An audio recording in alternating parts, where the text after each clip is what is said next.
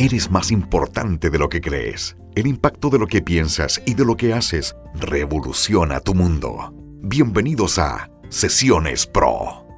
Conversemos de comunicación, skills, empoderamiento y coaching de alto rendimiento junto al autor, docente y experto en comunicación, Beto Astorga.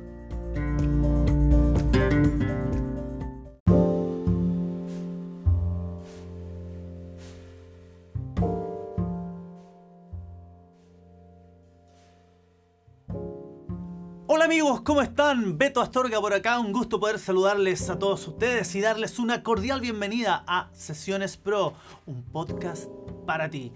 El día de hoy, el título de este episodio es Energía Pura y estoy junto a una bruja, autora, eh, mamá, eh, una persona energética con una tremenda sonrisa que además en su momento fue Miss Guatemala y que tengo la fortuna de poder tenerte acá. Eh, bienvenida, Ané, que es tu nombre espiritual, ¿cierto? Pero también es conocida, y puedo decir tu nombre, me imagino, el, personal, que es Silvia, Silvia Mancilla. Gracias por visitarnos en Sesiones Pro y bienvenida, ¿cómo estás? Súper contenta de conocerte, me gustó mucho tu entusiasmo, escuché otro programa tuyo y dije, ¡ay, qué, buen, qué, qué, buena energía! Eso que trasciende micrófonos. Eh, Así que contenta regresar también a Chile después de, imagínate, 27 años. Regresar a devolverle a Chile algo de lo que me dio en su momento. Eh, y ya pues con cuatro libros terminados, con ganas de compartirlo con las mujeres chilenas. Todo lo que transité en la vida, en la tierra, porque bueno, estuve en muchos lugares eh, del, hablando cabal de energía, ¿verdad? Centros energéticos como Egipto, Alemania, México, pues mi propio país, Guatemala, y toda esta cordillera fantástica que es como una especie de columna vertebral para... Eh, que es como una antena, diríamos. Yo diría que muchas de las cosas que pasan en estos territorios también tocan otros lugares y algunas personas dicen de Chile que es el sur del sur porque está como tan alejado de todo. Australia hasta se le olvida a la gente que existe. Em, pero de aquí eh, se están, yo diría, cosiendo em, movimientos espirituales, también mentales, políticos, em, que van a... Y hoy que se murió la reina, hoy estamos cabal en el día que se murió la reina, y, que uno pensará, bueno, y esas cosas que tienen que ver conmigo. Pero la energía es una, la energía es multiniveles, es como la verdad, es multifacética, es polivalente, es compleja, eh, perspectival. Así que, así que tú dispara, ¿qué quieres de lo que quieres de lo que quieras conversar hoy? Primero me gustaría compartirle a nuestros auditores que tienes una sonrisa muy bonita y, transmites esa energía muy de viajera, ¿no? Como que fueras una viajera de, muchísimos años y que te has puesto a reencarnar quizás cuántas veces en, la vida. me, transmite sabiduría, fíjate. Ah, pues, pues, pues me alegra que te toque mi energía. Eso es cabal como la, la vibración. Algunas personas, hablábamos con Jackie, se sienten un poco intimidadas yo trato de mantener un perfil bajo y mantenerme en posición neutro, le llamo, para, para no perturbar a otros, porque cada, una, cada persona tiene su proceso, cada persona tiene su, su, sentir. Y yo lleva tiempo para algunas personas abrirse a verdades más complejas como digamos cuando tú dices he viajado, no solo he viajado en la tierra, sino digamos que valíamos la diferencia entre la bruja y la chamana. La bruja conecta con la energía de la naturaleza, le hablan las semillas, las plantas, las hierbas y ella las transforma en algo para sí misma. El chamán es aquel que atraviesa las realidades, que atraviesa los portales, que reconoce, digamos, que las esencias que hay en un lugar o en otro Em, la persona que me trajo, Jackie, que la adoro y la quiero muchísimo, me decía, es que siento que el taller que vamos a hacer ahorita es en una cueva. Le digo, sí, porque el libro termina en una cueva. Eh, ¿Por qué? Porque la energía de una cueva es, ese, es la relativa al útero. Hay que a veces profundizar, bajar, apagar la luz y entregarnos a la oscuridad profunda de la noche para conectar con el cosmos entero. Y ahí es donde están, digamos, todas estas ondas silenciosas, eh, que, que, son increíblemente ruidosas. Eh, también como la profundidad del océano, tú te metes debajo del agua y te quedas como que estuvieras un tapón, pero nosotros humanos tal vez no tenemos la capacidad de escuchar debajo, pero los delfines, las ballenas, están transmitiendo todo a través de ondas sonoras, que todo eso es energía. Ahorita mismo cuando nosotros estamos con el teléfono conectado hay montones de hilos invisibles atravesándonos por acá y si fuéramos una antena bien despierta, como que fuéramos un teléfono, nos conectamos como una computadora a la Matrix y podemos bajar toda la información. Yo creo que en algún momento vamos también a llegar a algo como eso estoy siendo bien dispersa lanzándote un montón de información por si algo te pesca y dices, sobre eso quiero profundizar. sí, mira, la verdad que yo también soy un investigador, me gusta muchísimo adentrarme en las comunicaciones y soy un inquieto con el tema de los pensamientos, las neurociencias y la energía. Y uno de los puntos principales y relevantes de mi investigación en el último tiempo tiene que ver precisamente con eso, con cómo nosotros los seres humanos podemos conectarnos con el campo cuántico. Y he tratado de profundizar mucho en autores como el, doctor Joe Dispensa, en estudiando a Jacobo Greenberg. Eh, y también, por supuesto, a Escartole, que es un, destacado también del área. Y quiero me gustaría mucho profundizar en eso, en que, que, tú nos puedas comentar un poco de cuál es tu visión con respecto al campo cuántico y cuál es su importancia para nosotros los seres humanos para poder estar atentos, para poder sentir y conectarse con eso. Bueno, aterricemos con el campo cuántico porque estamos hablando de palabras mayores. Es todavía un campo en, investigación. Los mismos científicos no saben realmente cómo explicarlo. Estábamos tú y yo antes hablando de empezar con, el, con, con la grabación y esto, de esta película que salió que se llama Tenet, que es cabal la inversión de la energía, ¿verdad? Eh, lo que, lo que no, solo para introducir a los que no saben nada un poco de la cuántica, ¿verdad? Es que yo la resumo de esta manera. El se termina volviendo realidad aquello que el investigador eh, es capaz de imaginar o proyectar o preguntarse, ¿verdad? Eh, también resumiéndolo, nosotros entendemos que la cuántica es una serie de que es la fragmentación más pequeña o, la cabal, digamos, eh, una energía que se multiplica de una forma que es difícil de entenderla con nuestro, con nuestro cerebro em, lineal, porque nosotros al final, digamos, entendemos también el tiempo como pasado, presente, futuro.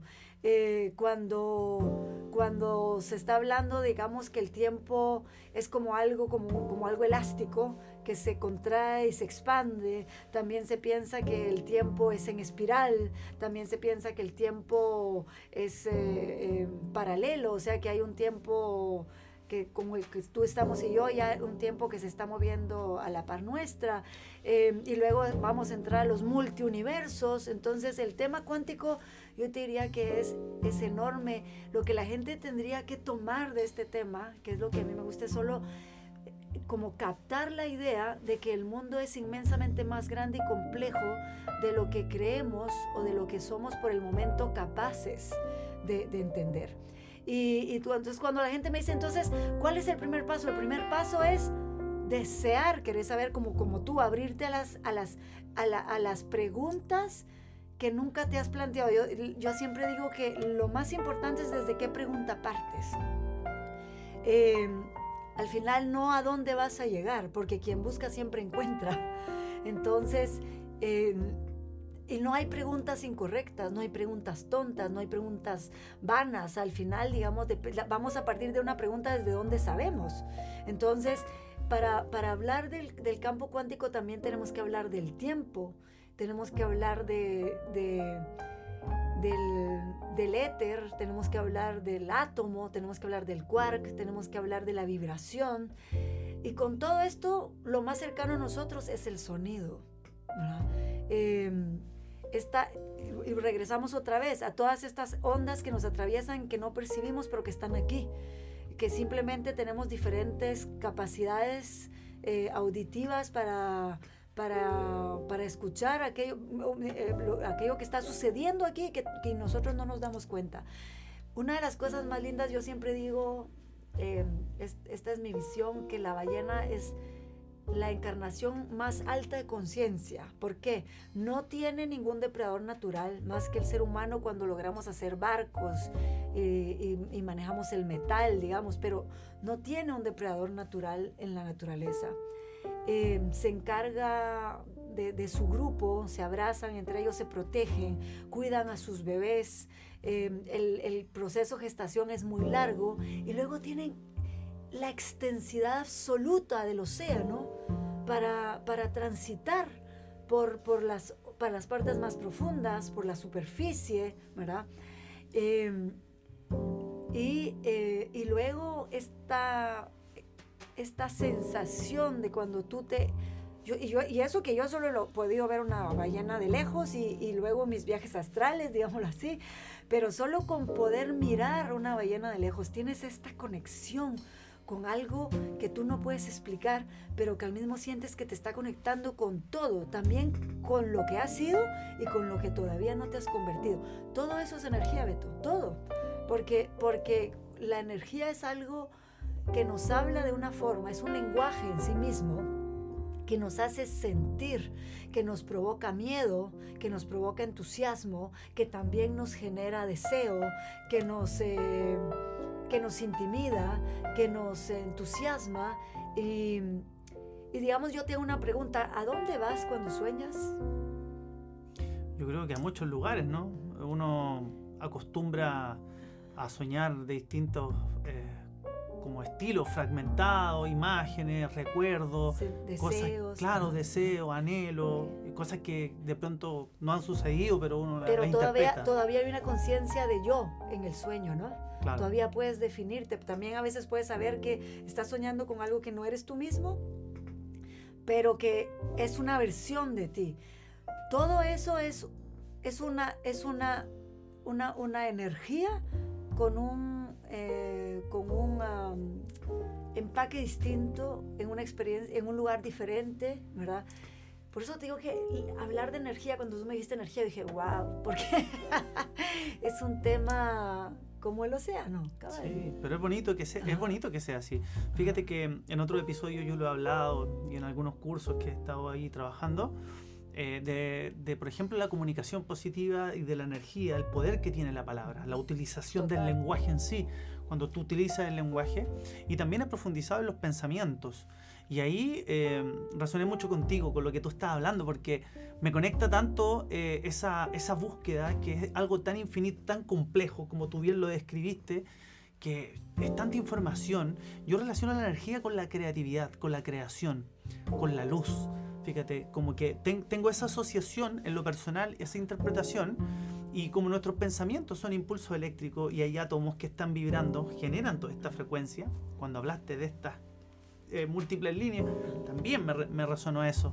Pero la energía es la causal para que exista todo. Entonces, fíjate, así como tú miras la energía como luz, en la semilla pasiva, donde, donde, donde late la vida, ahí es donde está empezando la energía. Hay una especie de cortocircuito o, o una, un, latir palpitante eh, que fíjate, cuando tú, tienes todas estas casas, pero si tú las abandonas en cuestión de tres meses, tú vas a ver cómo la naturaleza se va apoderando de este espacio y va creciendo. O sea, quiere decir que ahorita mismo, aquí solo porque nosotros estamos o porque hay vida o no sé, nosotros, nosotros empujamos el espacio de esa, de esa otra planta o esa otra forma de vida, la semilla no termina de manifestarse, pero en el momento que algo se queda abandonado, sobre todo en países como el mío, que vengo de un lugar tropical que tiene muchos tiene mucha humedad y tiene mucho sol, y, pero también tiene tierra volcánica llena de minerales, la, proliferación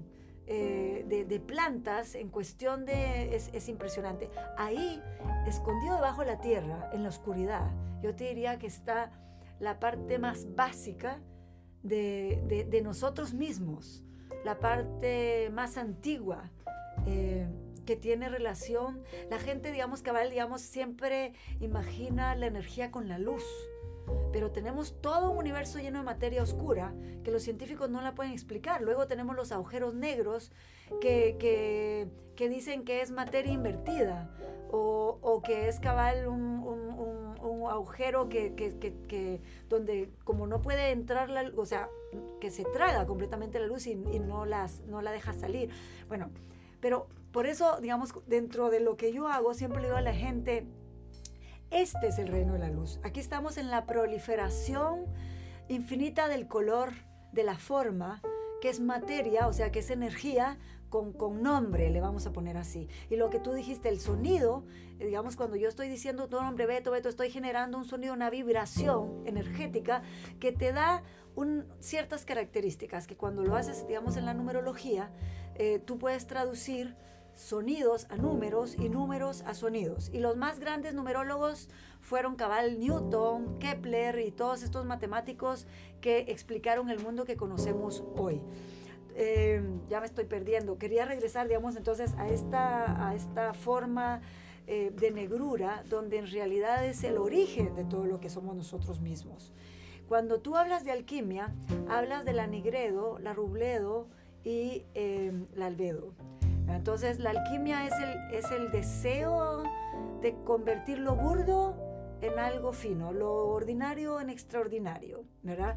Lo puedes hacer a través de los metales, pero también existe la alquimia de almas, o sea, la alquimia de transformar tu, tu alma sencilla o salvaje, primitiva. A mí, yo amo lo primitivo y no quiero que piensen que lo primitivo es, es menos. Yo diría que lo primitivo es lo que me acerca a todo esto que yo soy, porque me da libertad, porque me quito los disfraces, me quito las máscaras y me, me desnudo de cuerpo y alma para, para y tocar todo eso que normalmente no podemos tocar, ¿verdad? Eh, entonces, el alquimista lo que busca es es avanzar o crecer y, ser parte de ese cambio que es lo más inherente a la vida, ¿verdad? Pero parte de dónde? De, de, del nigredo, que es donde ocurre lo más grande, que es lo que no podemos entender del todo. ¿Y qué hay ahí? El amor. Luego entramos al albedo, que es donde habitamos, que es donde está todo el proceso de la luz. ¿Qué hay ahí? El poder, porque como tú dijiste, yo puedo hacer tal cosa, yo puedo decidir, yo puedo pensar, yo puedo hacer sonido, lo que sea. Y la, y la, rubledo es el proceso mismo transformativo, que es donde está el color rojo y que tiene que ver con la sangre, porque eh, que es como la savia, la savia en este caso de, de todo animal mamífero, pero que la savia digamos, cuando nos vamos entonces a la cultura china, eh, que la palabra en inglés es muy linda, que es sage, ¿verdad? Se escribe sage, para, ¿verdad? Claro, Ajá, entonces, que tiene que ver con este palpitar que existe en todo lo que no vemos y que está tras una serie de velos que tenemos que ir decorriendo para alcanzarlos. No sé si estoy confundiendo a los oyentes con tantos temas, pero si no, espero dejarles un montón de semillas ahí para decir que pesquen la palabra que tengan que pescar y, y lanzarse tras eso. Porque al final, como dicen, eh, un hilo finalmente te va a terminar mostrando el tejido. Claro. Eh, es muy interesante este tema porque como bien lo hemos conversado aquí, eh, da para tanto. Eh, uno podría ir por distintas ramificaciones, conversando, hablar de autores, etc. Eh, sin embargo, eh, me gustaría también llevar todo este tema que estamos conversando a tus libros, porque aquí tengo en mi poder, están eh, varios de, tu, de tus trabajos que son preciosos por lo demás. Me encanta el trabajo y que te hayas preocupado de que tuvieran eh, portada, ilustraciones tan bonitas, tan significativas, que, que te impacta, ¿no? Eh, ¿Cuál fue el primero de, de, todos los libros que escribiste, Ané? Aquí tengo lo, los cinco anillos de poder en mi mano. Mártir, puta, bruja, santa y virgen. Y este, este, este, este, este lo, lo, alcancé a abrir completito. ¿eh? Ese se llama Brují, el origen y la guerra de los colores.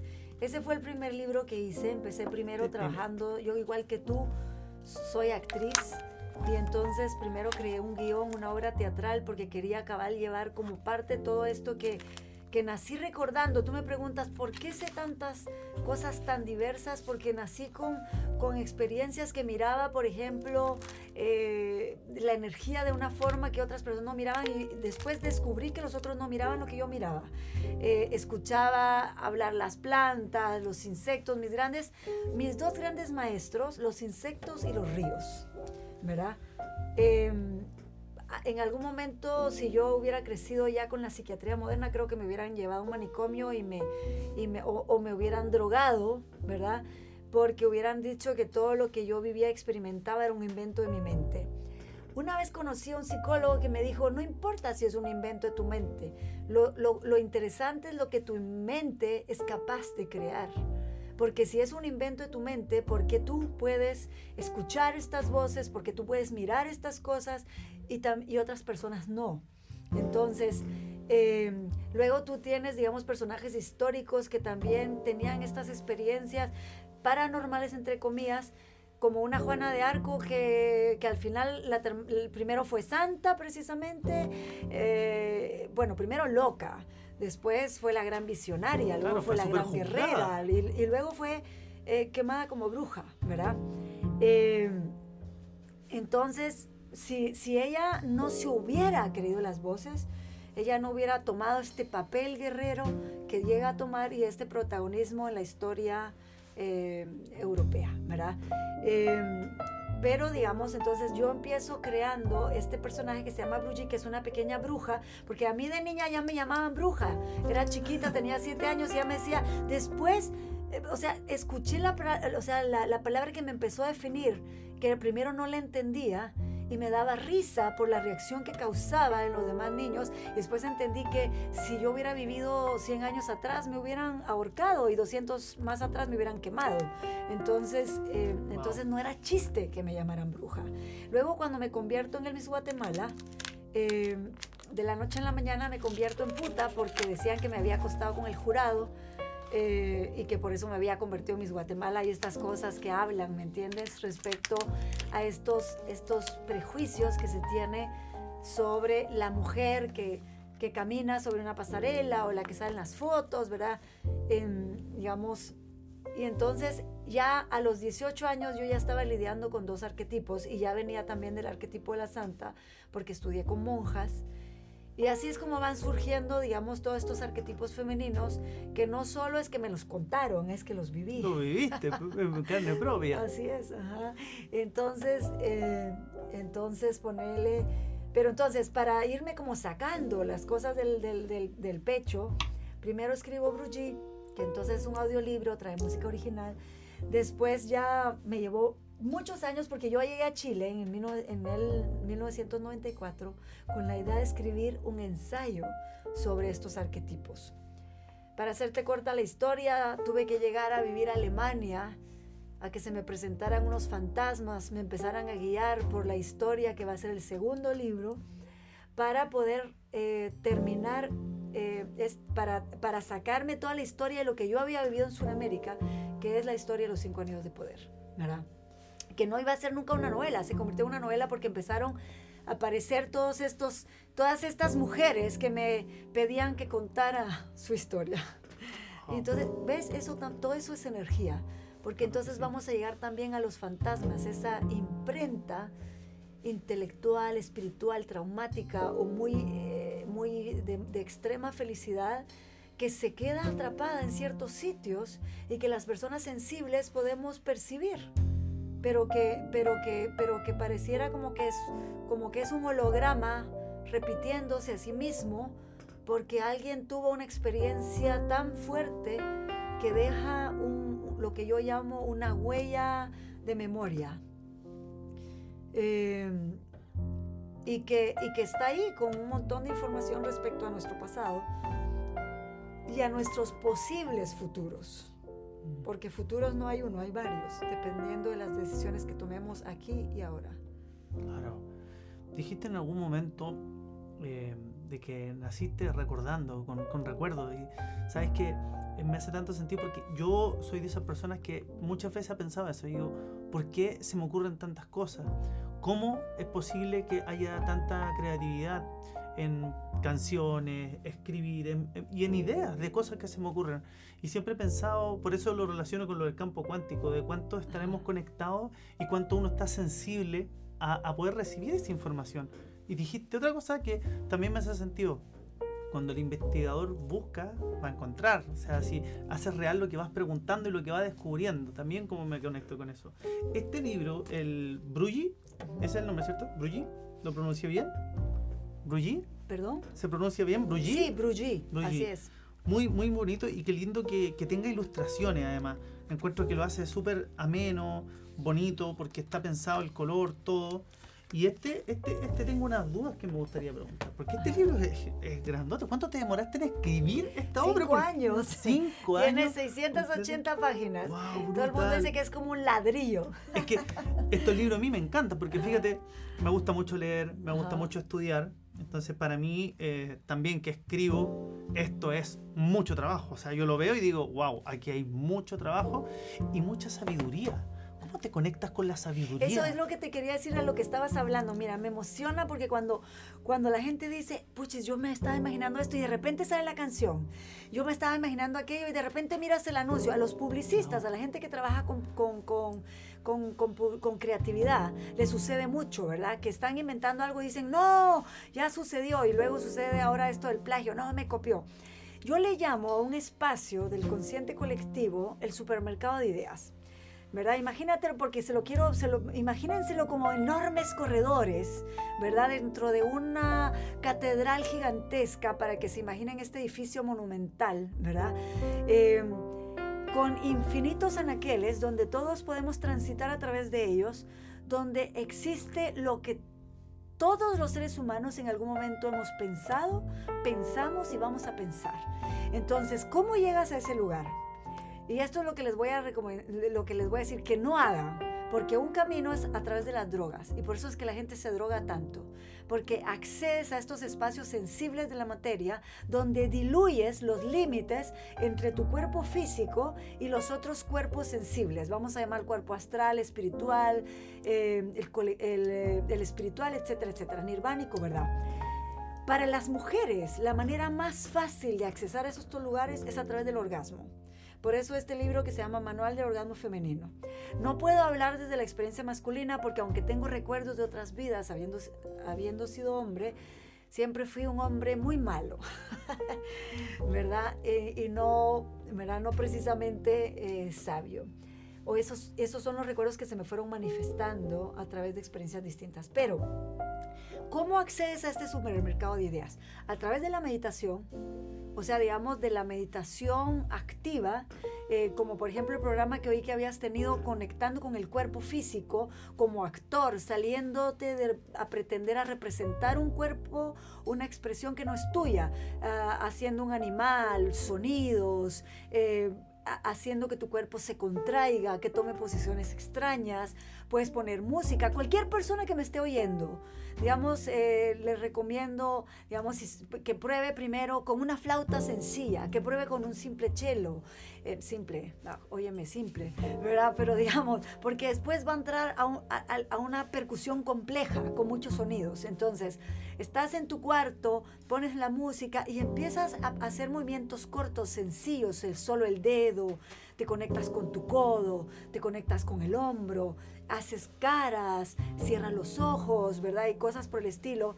Y luego hasta llegar a un espacio salvaje donde te permites cualquier cosa, ¿verdad?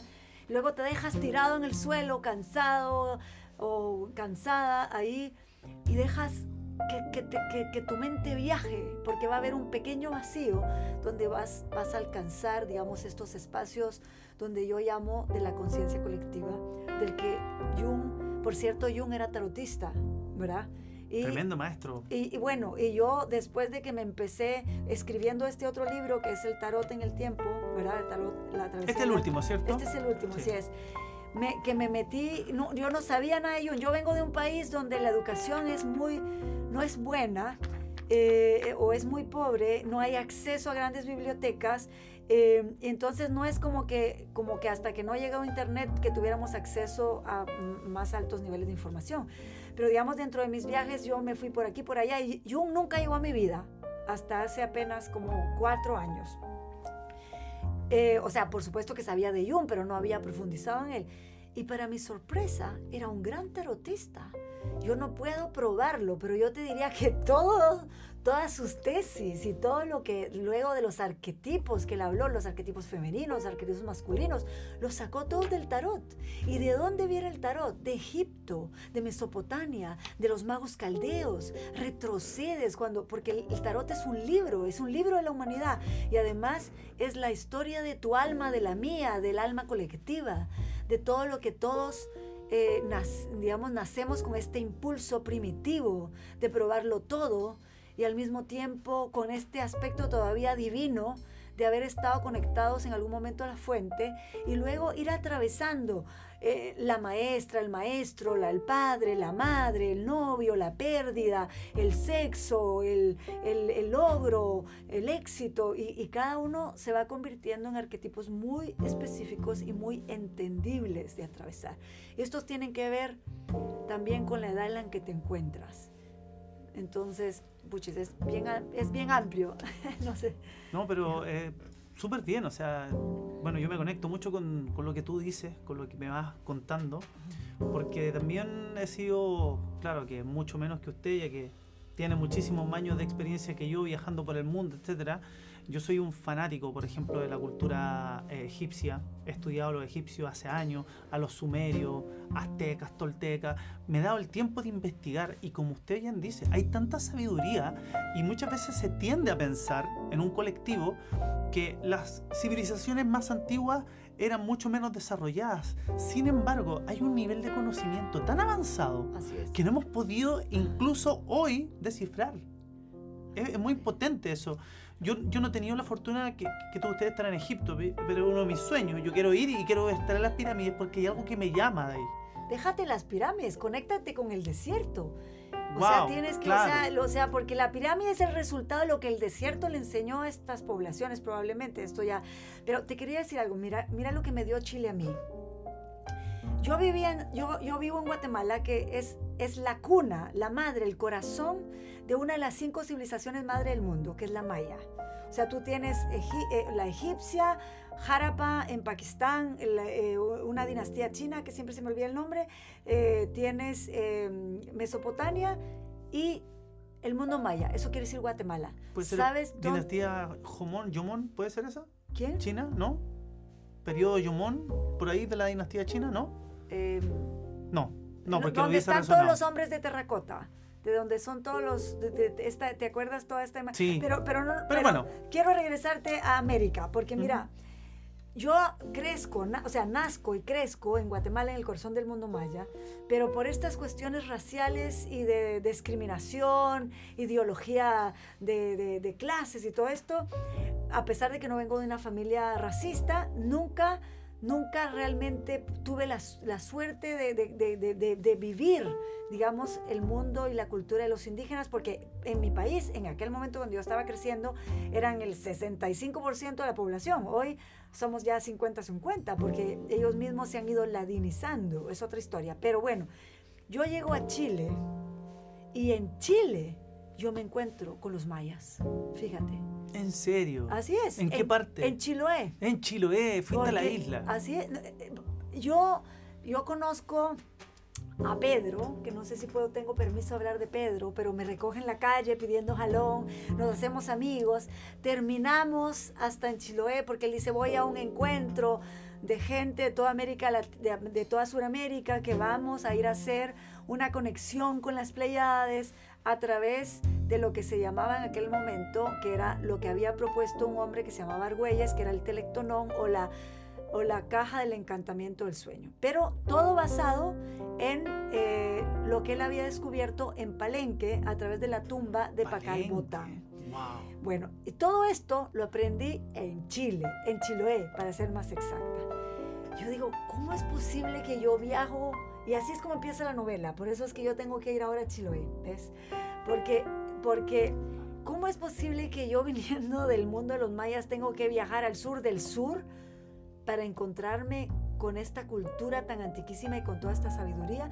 Entonces, lo que te quiero hablar de los mayas es porque si, si, si Newton dijo que habían siete leyes físicas, los mayas te dicen que hay 260 que es la que nos regulan a nosotros, que en realidad ellos le llaman 260 energías.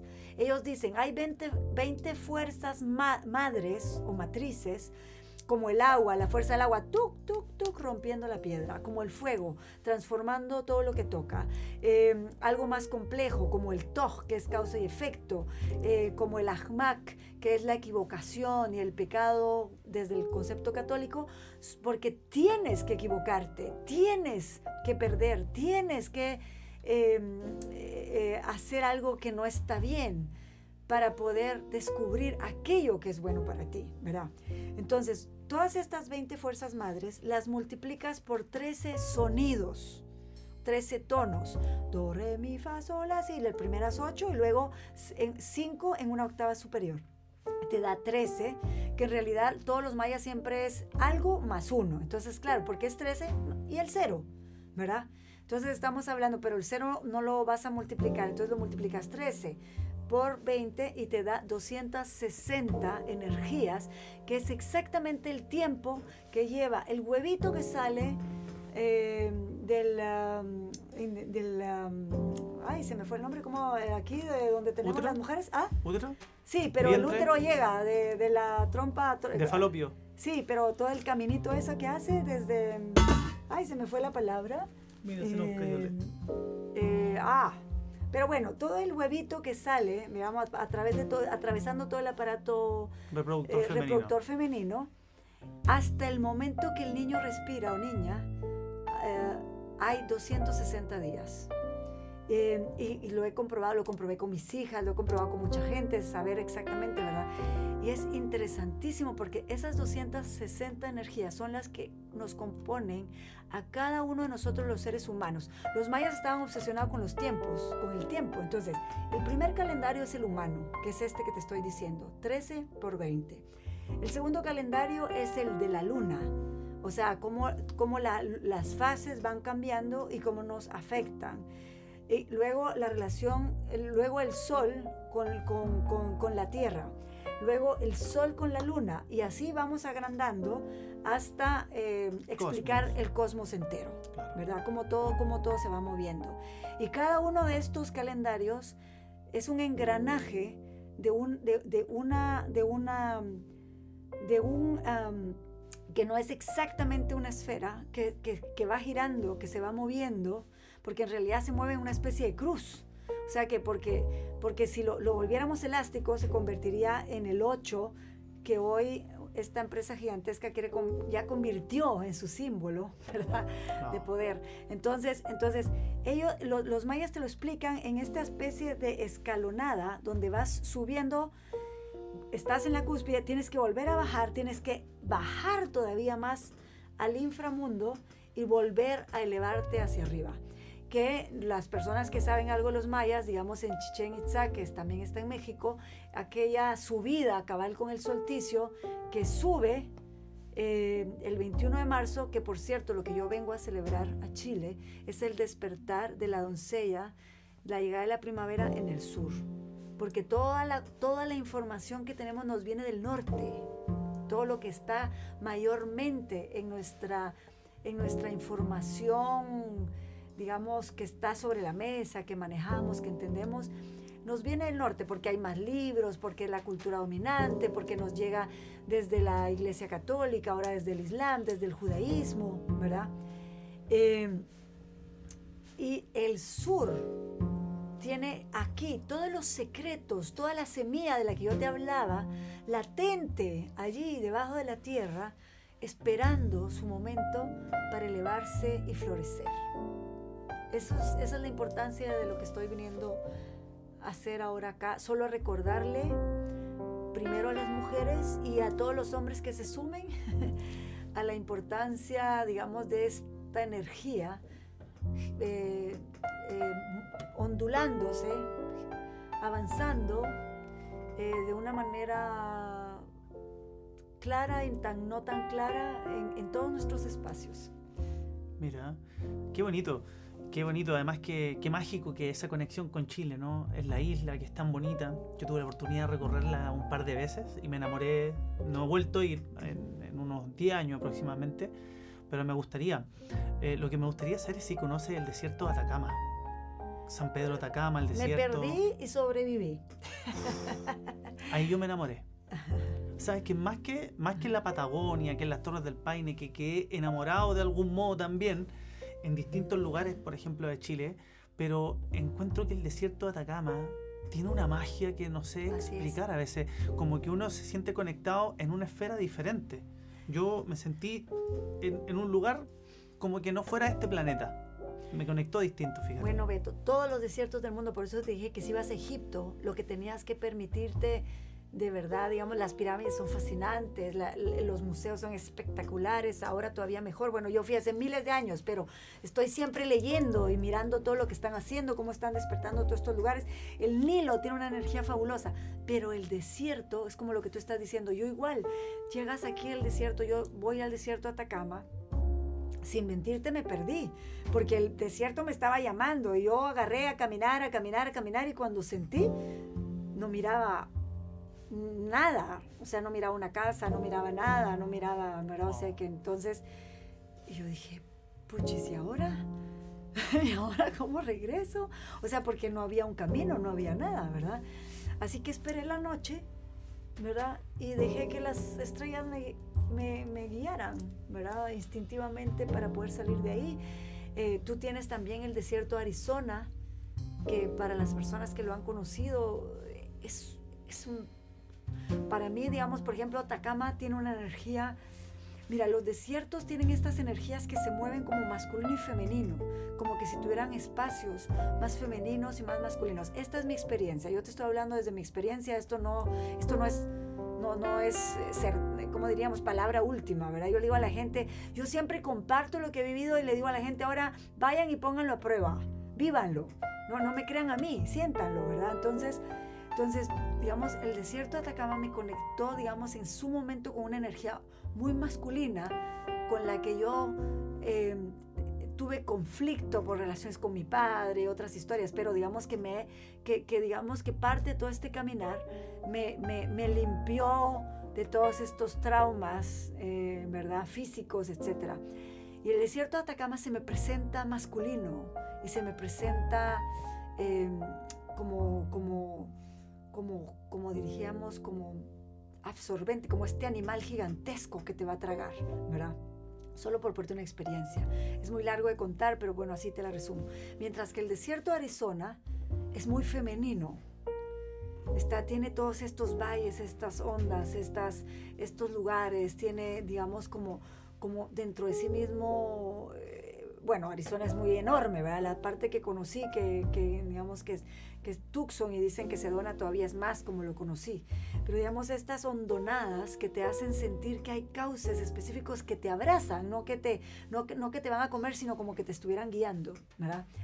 Y el desierto, el desierto, digamos, entre, que el desierto de, egipcio es, es un silencio un silencio absoluto donde ya ni es femenino ni masculino, es, es el todo.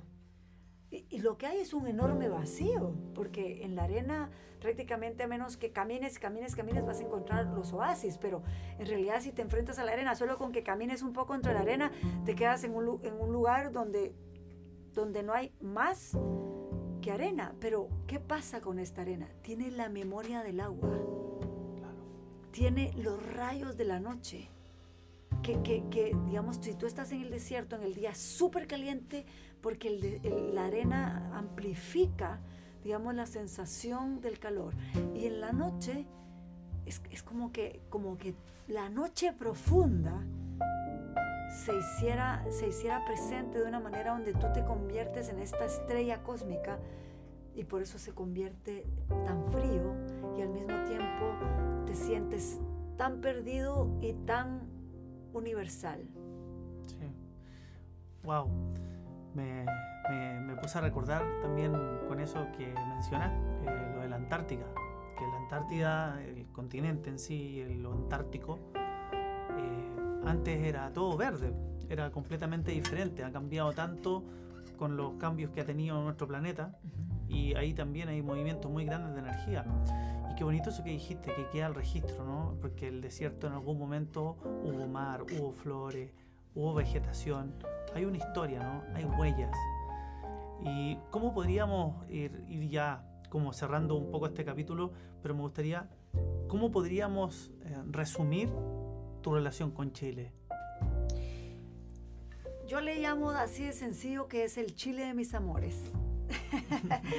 Mi relación con Chile es puro amor. Eh, yo tenía esta idea de, de, de, de, recorrer toda América. Nunca me imaginé lo que iba a encontrar en Chile. Para empezar, descubrí el invierno. Llegué con puras polleritas, con puras, ¿cómo, dice, cómo le dicen ustedes? Remeritas y, Claro, y, poleritas. y- y sandalias y me encontré, porque llegué en marzo eh, y, y me encontré que llegaba el invierno y, ¿verdad? Entonces, Chile, yo te diría que, que aquí la gente eh, es profunda. El chileno es profundo. Y lo que yo le diría a todos los chilenos y sobre todo a las mujeres, que es con las que yo estoy trabajando, eh, es que se sientan. Sentirse es tocarse. Empezar por eso, por lo físico, ¿verdad? Que, que, que, que, sientan la calidad de su pelo, la forma de su espalda, la curva de sus nalgas. ¿Por qué? Porque, porque el chileno por su historia creo que, creo que lo cohibieron, ¿verdad? Pero toda esa riqueza que esta tierra ofrece, porque, porque al final el chileno viene de muchas partes del mundo. Tienes a los mapuches, ¿verdad? Y, y que tienen, como todos los indígenas, esta sabiduría súper ancestral. Entonces, y esta sabiduría profunda, pero la tierra misma chilena, o sea, esta conexión tan cercana entre el mar y la montaña, eso tan profundo y tan superficial, llamémosle así, de las cumbres, es una oportunidad geográfica, geológica, que habita dentro de cada uno de ustedes. Wow, qué potente. Me gusta escucharte porque eh, soy apasionado, me apasiona el lenguaje y distingo en ti esa fuerza, esa sabiduría a través de cómo te expresas. Creo que cuando uno está abierto y uno puede distinguirlo, uno sabe de dónde viene y hacia dónde va lo que tú estás diciendo. Ojalá que muchos de nuestros auditores también se conecten con esa energía, que profundicen y como tú dijiste, que si hay algo que les quedó o alguna frase o algo les resuena, eh, que profundicen y que, y que sigan investigando. Y dijiste otra cosa que, que es clave, que yo creo que Chile, de algún modo, por su cultura y su idiosincrasia, se vio muy coartado en, en muchos momentos y fuimos creando una personalidad como macro, diciéndolo un poco más, más masivo, ¿no? Pero gracias a la tecnología, gracias a que también ha llegado gente de otros países, creo que esto también va a ir evolucionando a un camino mejor. Yo por lo menos así lo veo. No, no veo que, que esto no va a seguir siempre igual, de algún modo. O sea, tú ya estás acá, por ejemplo, viniste durante un tiempo y eso mueve la energía, moviliza las cosas. El que alguien te escuche cambia también, en su, manera de, de procesar la información puede cambiar, escuchándote.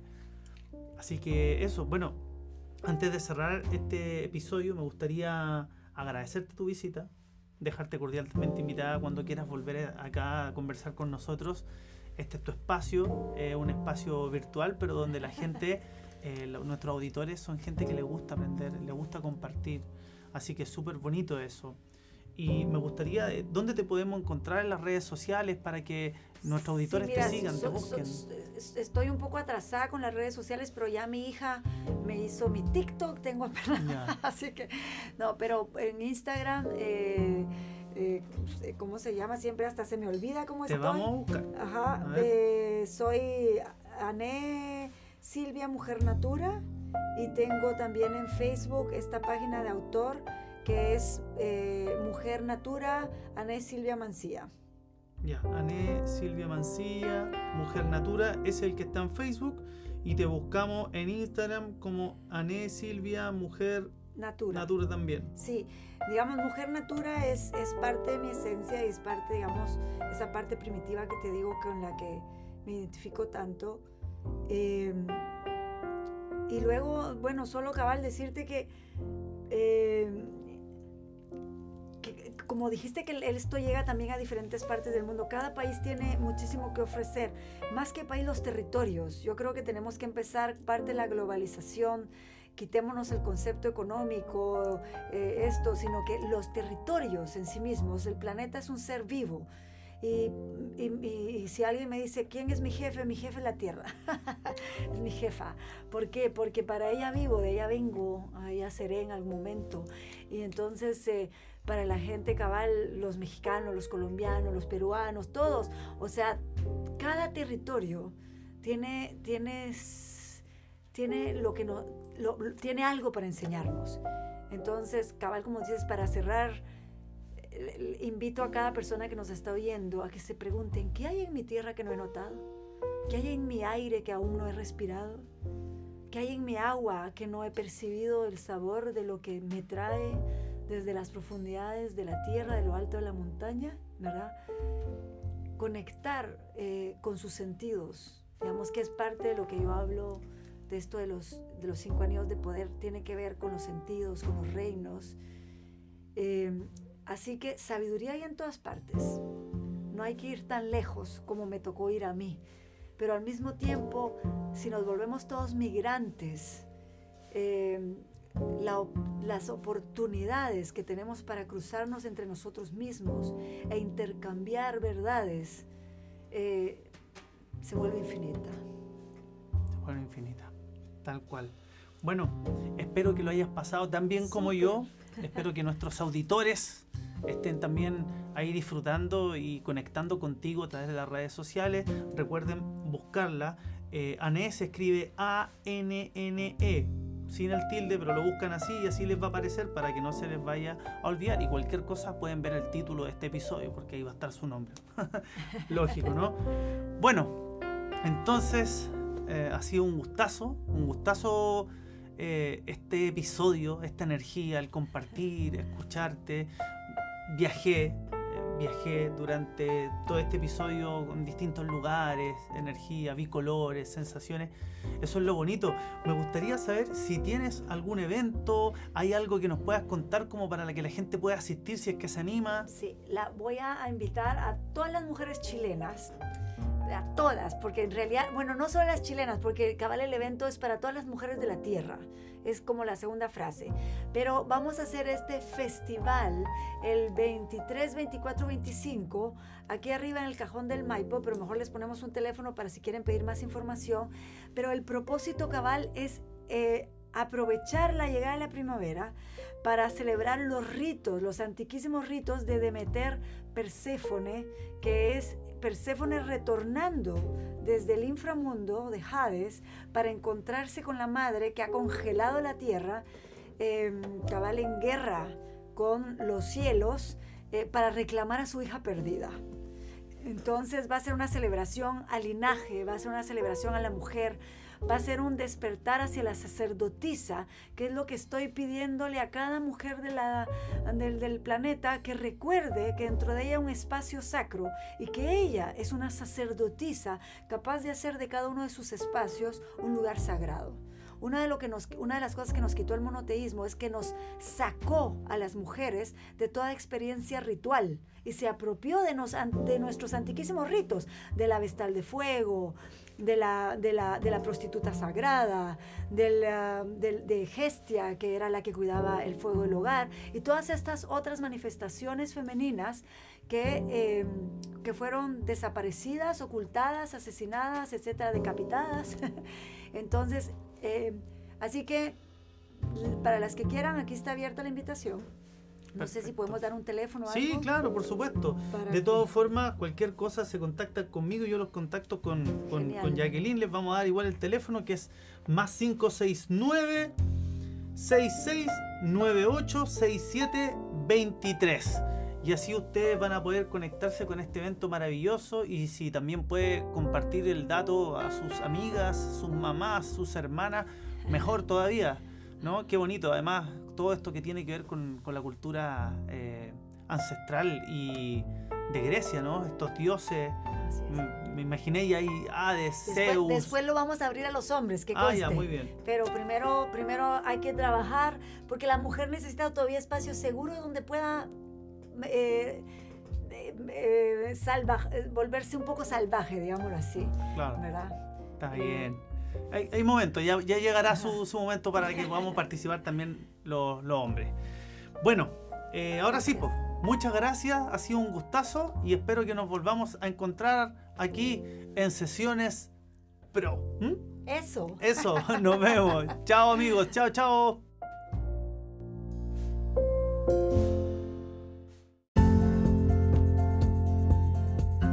¿Con qué te quedas de este episodio?